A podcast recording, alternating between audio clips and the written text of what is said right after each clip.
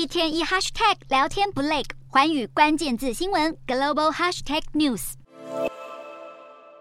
水坝坝体惊见裂缝，而这样的裂缝竟然有数千条，就出现在南美洲国家厄瓜多的科卡科多辛克莱大坝坝体。这座水力发电厂是厄瓜多史上最大规模的基础建设计划，当初是由中国砸下巨款二十七亿美元兴建。二零一六年启用时，中国国家主席习近平还到场演说，但才不到几年，低劣的工程品质就现形，升高水坝可能崩溃的隐忧。过去十年来，中国透过“一带一路”计划花费上兆美元，企图透过发展经济贸易来扩大在亚洲、非洲和拉丁美洲的影响力。根据世界银行的报告指出，中国已经成为开发中国家最大的政府债权人，这也让许多国家深陷债务陷阱。厄瓜多前能源部长欧提兹就表示，会出现问题，是因为中国建设计划提供的设备与零件品质不佳。而巴基斯坦政府去年则是关闭了尼勒姆吉鲁姆水力发电厂，因为他们在一条将水输送到山上来驱动涡轮机的隧道发现裂缝。乌干达的电力公司也表示，在尼罗河上由中国承建的一座一百八十三兆瓦水力发电厂出现超过五百处的建造瑕疵，从二零一九年开始运转后就故障频传。这座发电厂的成本是五亿六千七百七十万美元，当中四点八亿美元获得中国进出口银行提供优惠贷款，而另一座由中国建造的六百兆瓦水力发电厂则是工程延宕三年。